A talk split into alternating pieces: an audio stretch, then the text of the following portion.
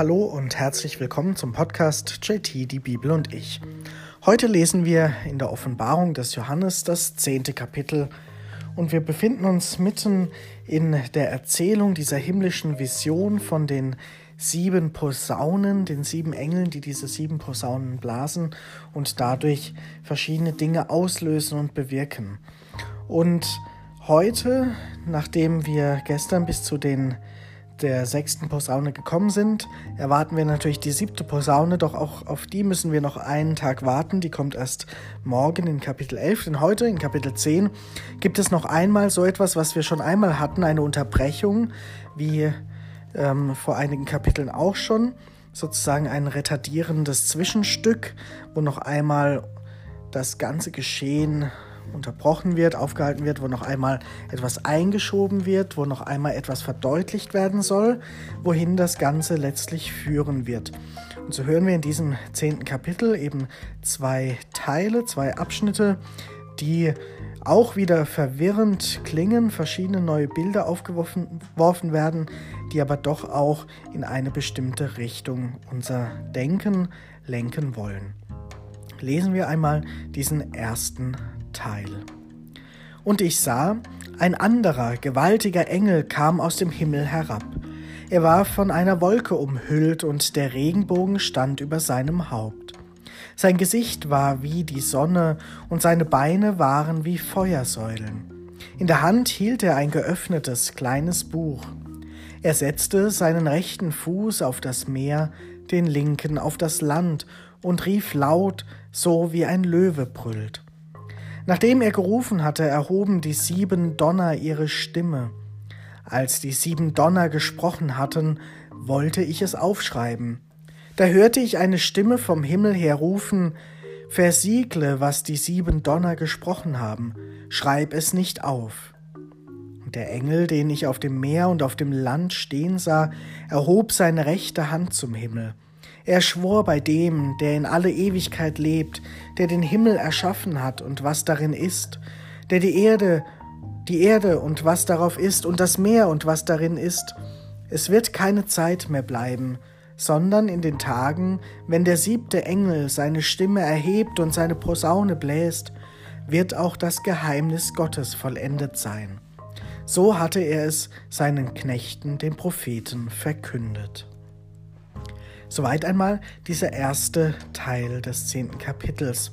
Wir hören hier von einem gewaltigen Engel, wie es heißt, und der wird beschrieben mit ein paar Bildern, die uns erinnern können an das Alte Testament, an die jüdischen Schriften. Der Engel kommt vom Himmel herab, mit einer Wolke umhüllt, einem Regenbogen über seinem Haupt. Das Gesicht war wie die Sonne und die Beine wie Feuersäulen.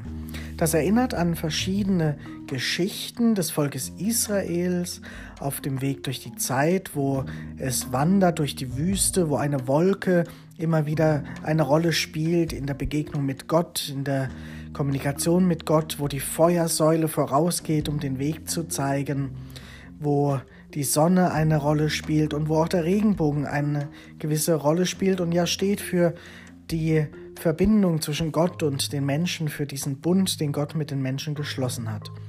Das alles steckt in diesen Bildern drin, vielleicht auch noch andere Dinge, vielleicht auch noch mehr, aber es erinnert zumindest an dieses Alte Testament und es ist ja auch die Rede von dem Geheimnis Gottes, das durch die Propheten offenbar werden sollte und das ja angekündigt wird, dass bald offenbar wird, eben durch die siebte Posaune, durch diesen siebten Engel, der diese Posaune blasen wird. Da wird letztendlich das Geheimnis Gottes offenbar werden. Und es ist dann die Rede eben von diesem Engel, der ein Buch in den Händen hält, von diesen sieben Donnern, von diesem Geschehen, was sie beschreiben, was aber nicht aufgeschrieben werden kann.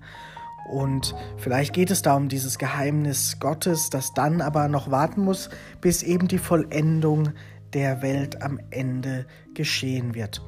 Und das deutet darauf hin, dass dieses Ende etwas Gutes werden wird. Also hier kommt die Hoffnung zum Vorschein, dass trotz all dieser negativen und schlimmen, katastrophalen Zustände, die immer wieder hier beschrieben werden, dass dieses Ende gut sein wird. Das Geheimnis Gottes wird zur Vollendung kommen. Es wird an den Tag kommen. Es wird sich zeigen, und es wird in Erfüllung gehen, das, was angekündigt wurde. Und so wird hier mit diesen Bildern und mit diesen gewaltigen Erzählungen noch einmal deutlich, worauf es abzielt, dass die Geschichte Gottes mit den Menschen durch die Heilsgeschichte hindurch, durch die Propheten, durch Jesus, durch all das eines Tages zur Vollendung kommen wird, zum guten Ende kommen wird. Und diese Hoffnung schwingt hier mit in dieser Erzählung. Und das wird auch den Menschen mitgegeben, die ja Empfänger damals dieser Texte waren, die, wir erinnern uns, die in den Gemeinden Höhen und Tiefen erleben, die auch Verfolgungssituationen erleben, die von diesem endzeitlichen Denken geprägt sind und es als eine Lebensrealität ansehen, dass sie ähm, Gott gegenübertreten werden, dass das Ende der Welt wohl nahe ist und dass ja, sie hier und jetzt schon solche apokalyptischen Dinge erleben durch die Verfolgung für ihren Glauben und so weiter, durch Missernten, durch Plagen, durch Hungersnöte und alles, was es ja auch in der Realität gibt und nicht nur in diesen Geschichten. Und da hinein wird eben diese Hoffnung gelegt, das Geheimnis Gottes wird offenbar werden und es wird ein gutes Ende kommen nach all den Herausforderungen und auch nach diesen katastrophalen Zuständen, nach dieser Ungerechtigkeit, nach all dem, was da beschrieben ist, was geschieht und was unser Leben ja zeigt. Und das wiederum ist auch ein Anknüpfungspunkt für uns, da wir uns ja in der gleichen Situation befinden, dass diese Hoffnung für uns gelten soll, dass eines Tages am Ende unseres persönlichen Lebens, am Ende der Welt sozusagen, wir hineingenommen sind in dieses Geheimnis Gottes, uns dieses Reich Gottes versprochen, angekündigt, zugesagt wurde, dass wir Kinder Gottes sind, dass wir eines Tages zu ihm gehören werden, dass wir einen Platz bei ihm haben werden und dass es eine andere Gerechtigkeit geben wird, die uns sozusagen entschädigt für all die Dinge, die hier auf Erden nicht gut sind, wo Menschen zu kurz kommen, wo Ungerechtigkeiten herrschen, wo eben diese ganzen Plagen, dieses ganze Wirrwarr und Chaos vorherrscht. Dieses Geheimnis Gottes wird auch uns zugesagt und die Frage kann sein, kann ich das glauben? Wie stelle ich mir das vor? Will ich das glauben und hoffen? Und was kann ich tun, dass diese chaotischen Zustände hier und jetzt vielleicht etwas geordneter werden, dass ich die Prioritäten richtig setze, weil auch ich ja nie weiß, wann das Ende der Welt, also das Ende meiner Welt, meines Lebens eines Tages hereinbricht und ich dann in der Situation stehe, vor Gott zu sein. Wie kann ich dann auf mein Leben zurückblicken? Auf was will ich zurückblicken? Und was sind Dinge, die ich in gute Bahnen bringen sollte? Wo kann ich hier die Botschaft Gottes wirklich auch umsetzen und leben und sozusagen meinen Beitrag zu leisten, damit dieses Reich Gottes Wirklichkeit wird. Nicht erst dann später, sondern auch hier und jetzt schon. Lesen wir einmal noch den zweiten Abschnitt dieses Kapitels. Und die Stimme aus dem Himmel, die ich gehört hatte, sprach noch einmal zu mir und sagte, Gehe, Nimm das Buch, das der Engel, der auf dem Meer und auf dem Land steht, geöffnet in der Hand hält. Und ich ging zu dem Engel und bat ihn, mir das kleine Buch zu geben. Er sagte zu mir, Nimm und iss es. In deinem Magen wird es bitter sein, in deinem Mund aber süß wie Honig. Da nahm ich das kleine Buch aus der Hand des Engels und aß es. In meinem Mund war es süß wie Honig, als ich es aber gegessen hatte, wurde mein Magen bitter. Und sie sagten zu mir, du musst noch einmal Weissagen über viele Völker und Nationen mit ihren Sprachen und Königen. Soweit dieses zehnte Kapitel. Hier hören wir, wie es weitergeht. Die Aufforderung, auf den Engel zuzugehen, das Buch zu nehmen und ja, es dann zu essen, ist die Aufforderung. Also dieses Geheimnis Gottes, diese Botschaft, was auch immer tatsächlich in diesem Buch steht, was auch immer die Botschaft dieses Engels wirklich ist, das Ganze soll der Seher Johannes jetzt eben essen.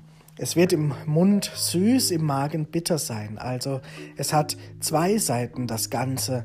Auf den ersten Blick süß und verlockend und auf den zweiten Blick ja doch auch etwas Bitteres, etwas, was einem aufstößt vielleicht. Und so geschieht es, er isst es und genau so ist es auch, die Kost, erst süß, dann bitter. Und sie wird verbunden mit diesem Satz, du musst noch einmal Weissagen über viele Völker und Nationen mit ihren Sprachen und Königen. Also es ist damit noch nicht getan, es geht noch weiter, du musst nochmal dieses Weissagen tun, du musst nochmal den Völkern und Nationen die Botschaft Gottes bringen. Und das deutet vielleicht auch auf etwas hin, was uns manchmal schwer fällt, dass wir Dinge nochmal und nochmals tun müssen. Also so etwas wie bei den Kühen das Wiederkäuen ist, so etwas Ähnliches könnte hier beschrieben sein, dass wir, um zur Botschaft vorzudringen, Dinge manchmal nochmal und nochmal durchdenken, durchleben, durch, ja, durchleiden müssen in manchen Fällen auch. Und dass es eben so ein Wechselbad der Gefühle auch sein kann zwischen dem süßen Honig und dem bitteren, der, wenn man das Ganze ja tatsächlich tief in sich hineinlässt, ähm, bis in den Magen. Und das beschreibt eben vielleicht auch die zwei Seiten, die es immer gibt im Leben und auch mit vielen Erfahrungen, dass es eben auf den ersten Blick vielleicht etwas Gutes ist, auf lange Sicht vielleicht auch etwas Herausforderndes, etwas Bitteres, ein bitterer Beigeschmack, so sagen wir ja auch manchmal, haben viele Dinge. Es ist eine Mischung aus so vielen Dingen in unseren Zusammenhängen des Lebens und nur selten oder ja, nicht immer können wir sagen, das eine ist nur gut, das andere ist nur schlecht. Es ist eine Verflechtung von vielen Dingen. Es ist eben kompliziert wie das Leben an sich. Und auf jeden Fall kann hier auch der Anknüpfungspunkt sein, dass wir uns fragen können, wie wir mit so Situationen umgehen, wenn wir merken, es klappt nicht beim ersten Mal, ich muss es wieder und wieder versuchen, gebe ich dann auf oder versuche ich durchzuhalten, versuche ich eben das doch ans Ziel zu bringen. So wie es hier eben am Ende heißt, du musst noch einmal weiß sagen. Du musst noch einmal die Menschen erreichen, überzeugen mit dem, was du tust. Du musst ihre Sprache und Könige erreichen. Das heißt, die Sprache, die steht ja für die Kultur, für das Leben der Menschen, für eine Begegnung auf Augenhöhe, man muss verständlich sein. Und die Könige erreichen also die Einflusshabenden, die, die an den Schaltzentralen der Macht sitzen sozusagen, die müssen auch erreicht werden. Also beides. Und das ist ja vielleicht auch so eine Herausforderung, dass wir in unserem Tun immer auch beides im Blick haben.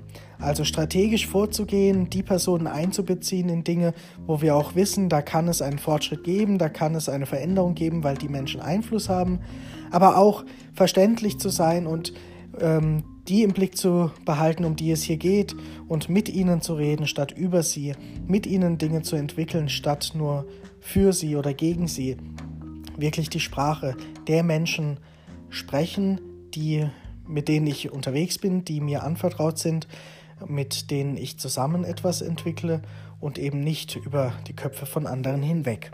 Und das ist vielleicht die Herausforderung oder die Frage, die wir hier für uns auch herausziehen können und die, über die wir nachdenken können. Mit diesen Gedanken wünsche ich dir für heute erstmal einen schönen Tag und wir sind gespannt, wie morgen das Ganze tatsächlich mit dieser siebten Posaune weitergeht. Bis dahin.